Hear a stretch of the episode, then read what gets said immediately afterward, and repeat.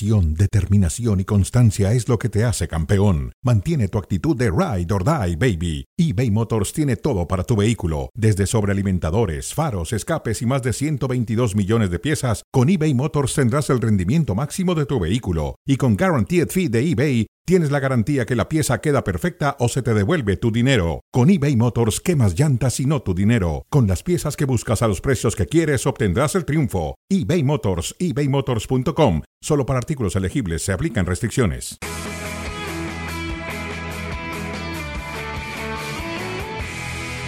Gaby es hiperactivo.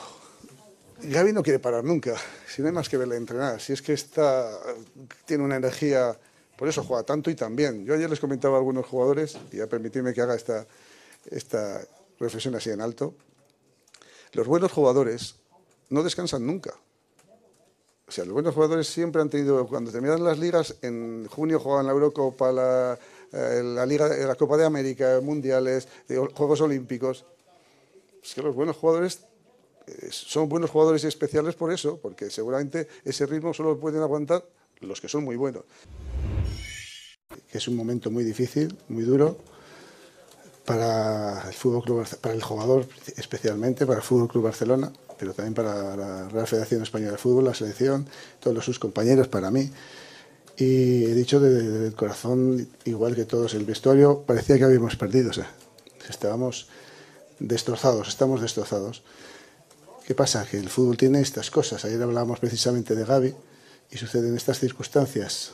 Desgraciadamente, no sé por qué se, se da, sí, lo sé, en el sentido de que el fútbol es una actividad de riesgo, esta es la parte fea del fútbol. Son incontrolables y, lo lamento por el jugador muchísimo.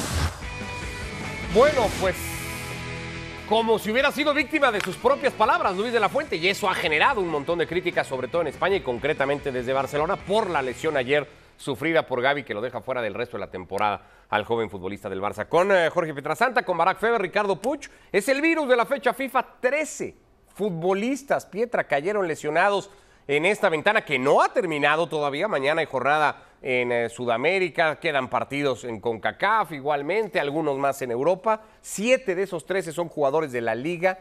¿Es un tema que se puede evitar o es un tema tal cual inevitable? En la actualidad del fútbol, y un saludo para todos, para Barak también, eh, Ricardo. En la actualidad del fútbol me parece inevitable. Es, eh, es una bola de nieve que va creciendo y que tanto selecciones puede criticar lo que se hacen en clubes como los clubes se puede criticar lo que hacen en selecciones, ¿no? En todos lados se pretenden tener más partidos, más torneos, más amistosos, más dinero, más negocio, porque también si no el jugador no ganaría tanto. Entonces estamos en una bola de nieve, me parece en la actualidad del fútbol, Ricardo, Ricky Push, inevitable.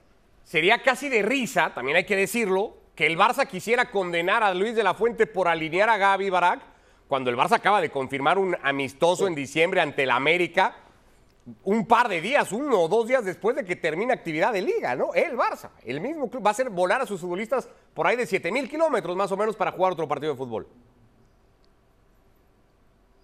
Sí, es, un sinsentido. Eh, saludos Jorge, saludos Ricardo. Eh, y son cómplices ambos, ¿no? Clubes y selecciones. El tema que hace particular la indignación en contra de las elecciones es que estas lesiones vienen en partidos que no tienen sentido, ¿no? Si estamos hablando de lesiones, siempre ha habido lesiones, ¿no? Eh, Pelé se lesionaba, eh, porque además le entraban durísimo. En la historia del fútbol, las lesiones, claro, es un deporte de contacto y, qué bueno que, los jugadores salgan a, partirse el alma y a ganar los partidos. Y desgraciadamente, pues eso tiene como consecuencia, como contraindicación, que pueda haber lesiones. El día en que salgan a no meter la pierna, a cuidarse y, y, que lo hacen a veces, pues son partidos terribles, ¿no? El tema es eso, eh, la incongruencia de partidos que no sirven para nada, porque dime de qué sirve un España-Georgia, ya lo hablamos un poquito el fin de semana, ¿no? Eh, Necesitaba el punto España, en contra de, Gibraltar todavía es mucho más evidente, ¿no? Claro, eh, por favor, España contra Georgia y las eliminatorias en general, o sea, hablemos de, de la lógica que hay entre dos selecciones de nivel tan distinto y que UEFA las obliga a competir y que estas selecciones ponen a sus mejores futbolistas y los ponen en riesgo. Entonces, si te vas a lesionar en un partido de Champions League, pues qué mala suerte y, y qué lamentable. Si te vas a lesionar contra Gibraltar o contra Georgia, pues da mucho más coraje. Bueno, pero es un poco inevitable porque son los partidos que se tienen que jugar. Ah, Caemos en un debate que en efecto platicábamos con pe- si, por ejemplo. UEFA debe o no depurar su eliminatoria. Es que eh, si, si dices inevitable que cada vez haya más partidos, es inevitable. Pero se puede controlar. jugadores también quieren cobrar manera. 150 Es que millones ese es- todos, ¿no? Ese es el asunto. Ese es el asunto. Si tú juegas menos, ganas menos dinero y entonces el jugador no puede tener estos salarios tan altos. Pero a lo mejor podrías depurar un poquito la eliminatoria. Sí, es ine- inevitable que tengas tanta cantidad de partidos, lo platicábamos ayer, eh, Ricky, con el tenis, ¿no? En el tenis es vivir en hoteles y jugar torneos todo el año. Aquí es de puras, igual un poquito, no juegues contra, contra Liechtenstein, no juegues contra Islas Faroe, Pero- San Marino, Georgia, este, Gibraltar, en la primera fase. Ellos que se eliminen y luego llegas a la otra. ¿no? Estamos viendo eh, el resumen de las lesiones más destacadas que tuvo la jornada. Camavinga, Vinicius, Gaby. eh, muy seria la de Gaby, que se confirmaba hoy. La de Camavinga y la de Vinicius son de dos meses y medio más o menos cada una. La de Erling Holland parece ser la, la- la- la menos dura. Se perdió el partido contra Escocia, el delantero del Manchester City, ese 3 a 3, no va a estar en la Eurocopa. eh, pero aparentemente va a llegar para jugar este mismo sábado ante el Liverpool, según el parte médico que da el propio equipo inglés. Hay más, el caso de Ter Stegen con la espalda, Oyarzábal, Jeremy Pino, que ya fue intervenido, eh, el joven futbolista francés en un 14-0 ante Gibraltar. No va a volver a jugar en lo que queda de 2023 por estar en un partido contra Gibraltar, que es un poco lo que dice Barak.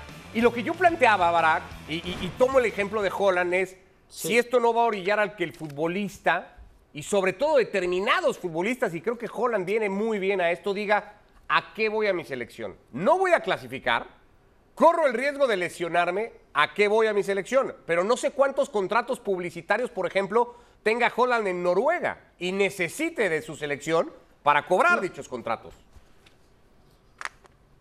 Claro, a ver, para empezar a, esta lista larga, eh, habría que agregar todos los que todavía no se recuperan del mes pasado, ¿no? Encabezados por Neymar. La, la cola que trae la penúltima fecha FIFA. El tema aquí es que ahora menos que nunca un jugador va a tener ganas de renunciar a su selección cuando van 24 selecciones a la Euro, cuando van 48 al Mundial. Antes todavía te la compro, ¿no? Iban 8 a la Euro, después 16, ahora son 24. Iban 16 al Mundial, luego 24, luego 32, ahora son 48. Entonces, esto es lo que hace todavía más ridículas las eliminatorias, porque clasificar cada vez es una cuestión más de trámite para aquellas selecciones que, que tienen figuras y que ponen a sus jugadores en riesgo, y aquellas selecciones que, que pueden aspirar ahora sí a, a meterse a un gran evento, pues eh, tienen más oportunidades que nunca, ¿no? Es decir, eh, empezando por Noruega, que es increíble con esta generación cómo no lo ha alcanzado. Aquí el, el- asunto sigue siendo el, el que la UEFA y que la FIFA y que todas las confederaciones no se hayan dado cuenta, aunque fuera por accidente, es decir, dentro de todo el desastre que resultó la logística y los 10 años previos al Mundial, que finalmente fue muy exitoso, porque futbolísticamente fue muy exitoso lo, de Qatar, pero se tuvieron que mover un montón de cosas. eh, pero al final, por lo menos, yo creo que debió haber dejado esa herencia, ¿no? Se puede partir el calendario, te puedes olvidar de, las ligas, dedicarte a las elecciones dos meses, un mes y medio, lo que haga falta, y después reanudar las ligas. Pero separarlos, ¿no? Eh, Porque eso de estar jugando liga, selección, liga, selección, viaje, ya.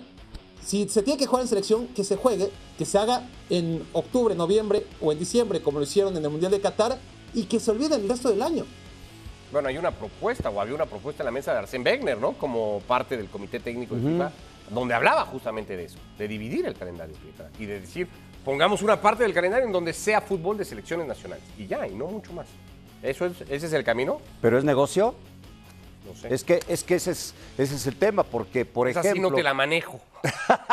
los, los- los grandes equipos están destinados a eso, a tener pretemporadas en Asia, en Estados Unidos, a ganar dinero en partidos amistosos. Acabas de mencionar lo del Barcelona con el América.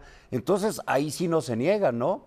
Porque es un gran negocio. Se quejan cuando es selección, porque además le siguen pagando su sueldo y la selección se queja de los partidos que tienen los clubes. Por más que dividas el calendario, yo por eso te digo es inevitable. Podrías hacer una pequeña reducción de partidos, pero no tanta, porque es un gran negocio. Y si tú quieres el gran negocio y a los grandes jugadores ganando tanto dinero, esto no lo puedes evitar. Y tampoco ves al futbolista eligiendo, eso tampoco lo ves. Al, al futbolista No. diciendo aquí sí voy, acá no voy, eso no lo ves. Mm, No, no, o sea, el caso Ahora- de Holland, tú dime, los negocios y los, los, los- los contratos publicitarios que ha de haber en Noruega con su jugador más, más famoso, pues tiene que ir a la selección. Javier Tebas, el presidente de la liga, salió a hablar de- por y el si tema la, y si Gavi. la FIFA. Sí. Perdón, Barack, nada más leíamos rápido lo de Tebas. Que Sí, sí. Cuando Tebas Sí, dijo sí. todo esto, ¿no? Llevamos años denunciando ampliaciones de competiciones de parte de FIFA, decisiones que toman sin consultar a las ligas. tal. Bueno, no sé si alguien le dijo, oiga, señor Tebas, usted hizo un Summer Tour con cuatro equipos y se los llevó al otro lado del mundo a jugar partidos también, porque pues a la liga le beneficia también hacer un montón de partidos adicionales a los que ya juega. Eso creo que no se lo dijeron a Tebas. Perdón, Barack. Sí, es, es- es- es evidente eso desde el primer comentario tiene razón Jorge, por- porque es así.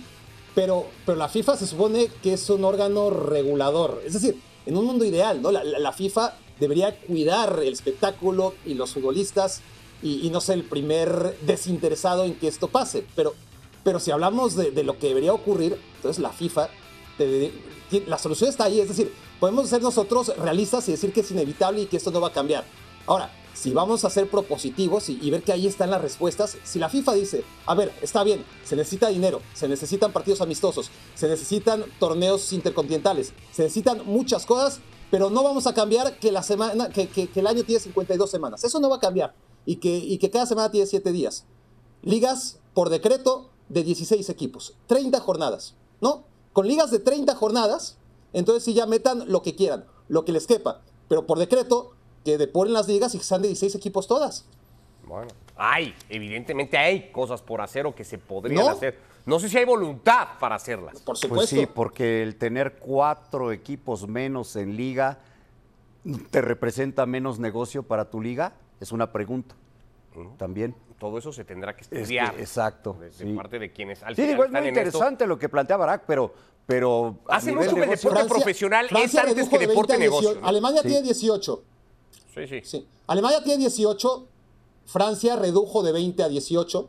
Es decir, eh, hay un consenso de que 20 son demasiados, que 18 es un buen número. Ok. Yo, yo lo reduciría a 16, pero, pero bueno, estamos haciendo carta de, de Navidad adelantada, ya no Sí, tan sí, adelantada. Exacto. Ah, ah, Hay una cosa que a veces cuesta trabajo resignarse, es esta, ¿no? Que decíamos. Hace mucho tiempo que el deporte profesional dejó de ser primero deporte para ser primero negocio. Sí. Y después está todo lo romántico que queramos encontrar en el tema deportivo, pero es ante todo un negocio. Si no, no funciona. No, y pues, así. románticamente, pues este, jugamos tú y yo y Exacto. a todo dar, ¿no? Bueno, hablando de negocios, hablando de deportes, lo que sería que México no estuviera el año que viene en Copa América y esa posibilidad está ahí, en el escritorio, en, la- en el partido mismo que mañana tiene que jugar México ante Honduras, una serie que está perdiendo 2 a 0 en la que cuenta el gol de visita si Honduras marcara mañana en el Azteca. México tendría que hacerle cuatro a la selección catracha. No le ha hecho cuatro en el Azteca nunca en la historia. Reinaldo Rueda en la previa. Bueno, indudablemente que frente al seleccionado mexicano hay que mantener eh, un altísimo grado de concentración eh, por todo lo que significa enfrentar a México con un, juego colectivo, con, con desequilibrio, con variantes y que se hace más eh, intenso en su calidad de local, eh, por todo lo que significa eh, la cancha del Azteca. De modo que en la medida que logremos hacer un buen porcentaje de, de ese, de ese comportamiento, de concentración, de atención, eh, podemos eh, mantener un buen resultado. ¿no? Conscientes de, la gran responsabilidad eh, frente a nosotros mismos, de querer participar en un torneo tan atractivo, un torneo tan interesante, como les dije yo, lo que significa la Copa América para el mundo del fútbol, por ser el, el- el torneo más antiguo del mundo, por ser la Copa América el próximo año en Estados Unidos, todo lo que significa competir contra las selecciones suramericanas y los que clasifiquen de acá de, de CONCACAF. Son los escenarios que tiene la llave hasta ahora. No solo lo que tiene que hacer México, sino lo que también le podría alcanzar a Honduras. De entrada, México necesita ganar por tres goles para avanzar directo. Si hay un empate en el global, habrá tiempos extras y si es necesario, penaltis. Si Honduras marca un gol, México tiene que ganar el partido por diferencia de tres, es decir, hacer cuatro, ganar el juego cuatro goles a uno.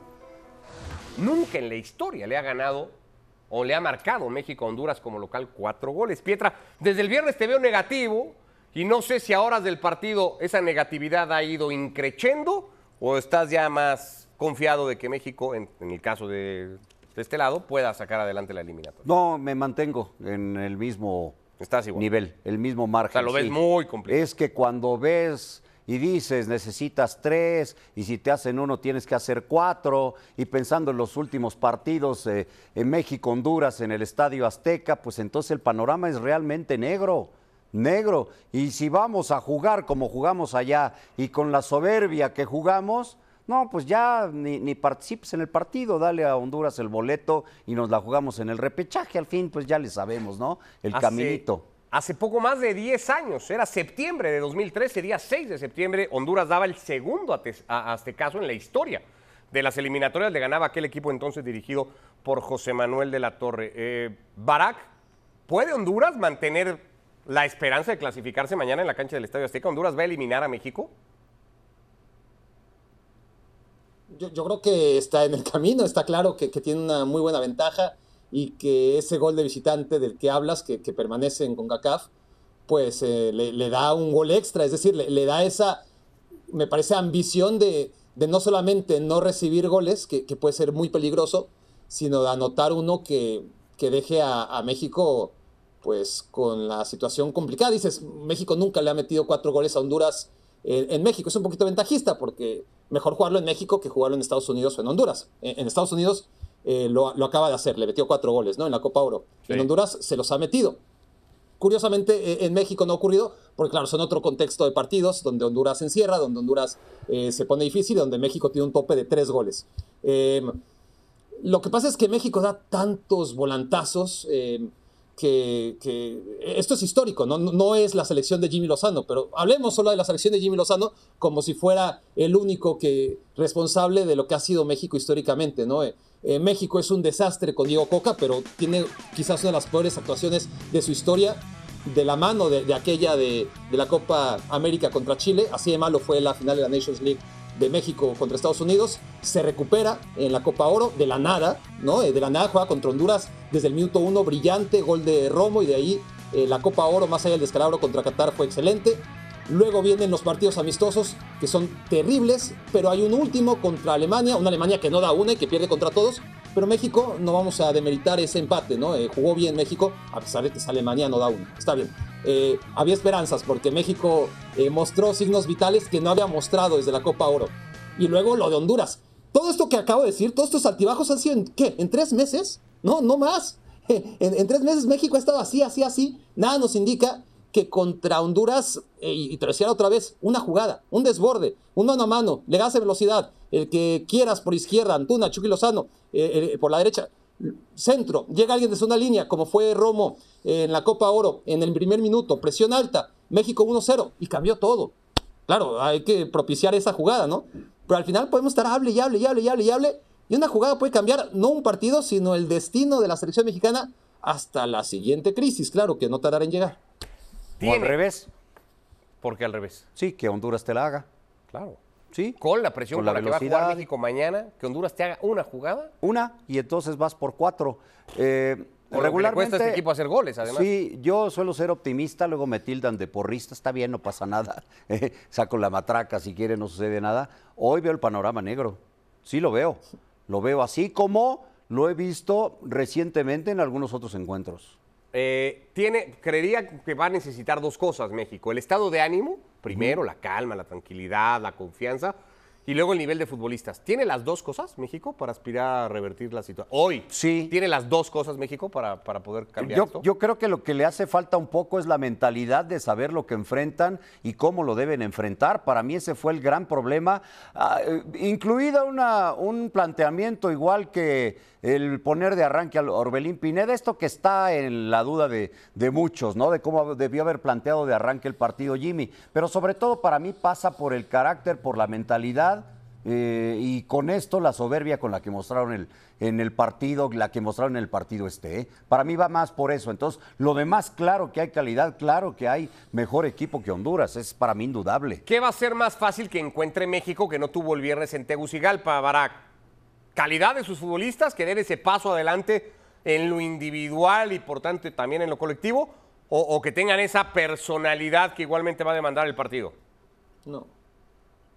No, tiene que ser personalidad. Eh, personalidad primero y después, eh, una vez que, tengas ese entendido, eh, pues la calidad individual tendrá que ser la que la segunda en entrar, ¿no? La- el segundo engranaje sí que tiene que ser esa calidad que México tiene por encima de Honduras. Es decir, porque claro, es una calidad que, que depende en la perspectiva en la que se analice, pues puede alcanzar o no. Es decir, si México tuviera la capacidad individual de la selección de, de Francia o de Argentina o de Portugal o de Inglaterra, estaríamos hablando seguramente de, bueno, este, incluso sin actitud. Necesitarías un poco de actitud de todas formas, ¿eh?